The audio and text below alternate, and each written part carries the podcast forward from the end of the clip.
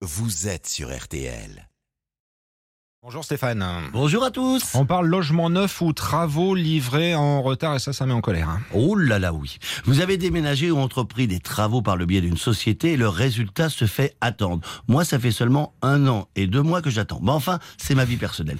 J'en connais quelque chose. Un retard de livraison peut s'avérer coûteux si on a vendu son bien précédent ou si on est contraint de louer un logement le temps des travaux plus longtemps que prévu. On rentre dans le détail. Comment ça se passe dans le cadre de travaux, par exemple?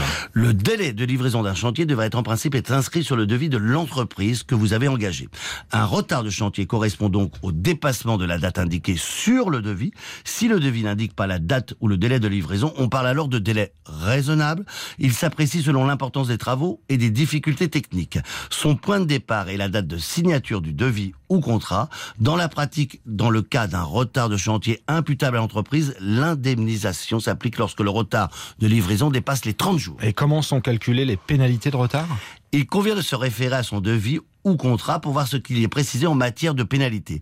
Si une clause détaille le fonctionnement des pénalités, celle-ci s'applique. Si rien n'est indiqué, c'est normalement la norme AFNOR qui sert de référence pour un marché de travaux privés. Cette norme prévoit une pénalité de retard égale à 1 millième du prix du chantier par jour de retard sans pouvoir dépasser 5% de son prix total. Par exemple, pour un marché de travaux d'un montant total de 100 000 euros, la pénalité sera de 100 euros par jour sans pouvoir dépasser les 5 000. D'accord. Et pour un logement neuf, comment ça se passe, Stéphane? Celle-ci se monte généralement à 1 3 millième du prix du logement neuf par jour de retard constaté. Pour un logement à 100 000 euros, l'indemnité sera de 33 euros par jour de retard. Si un arrangement à l'amiable avec le promoteur ne fonctionne pas, vous pouvez alors mettre en demeure via une lettre recommandée.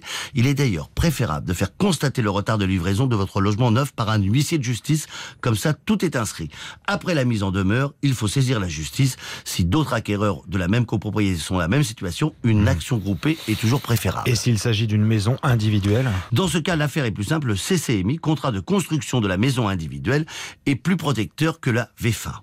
Pour les acquéreurs, le montant de l'indemnisation est prévu obligatoirement dans le contrat. Il ne peut pas être inférieur à 1 3 millième du prix par jour de retard de livraison. On est d'accord, Stéphane, le retard de chantier n'est pas toujours de la faute de l'entreprise. hein. Ben non, comme vous le dites, heureusement, le contrat peut stipuler une clause de report sur les délais de livraison ou de suspension du délai pour force majeure, travaux complémentaires, intempéries, grève, retard de livraison, faute du client si vous ne payez pas ou en Tout ça retarde aussi les chantiers forcément. Stéphane Plaza et ses conseils, évidemment, c'est précieux, c'est plein de chiffres et d'infos ce matin. Donc il faut réécouter et prendre le temps. Vous avez à disposition l'appli RT.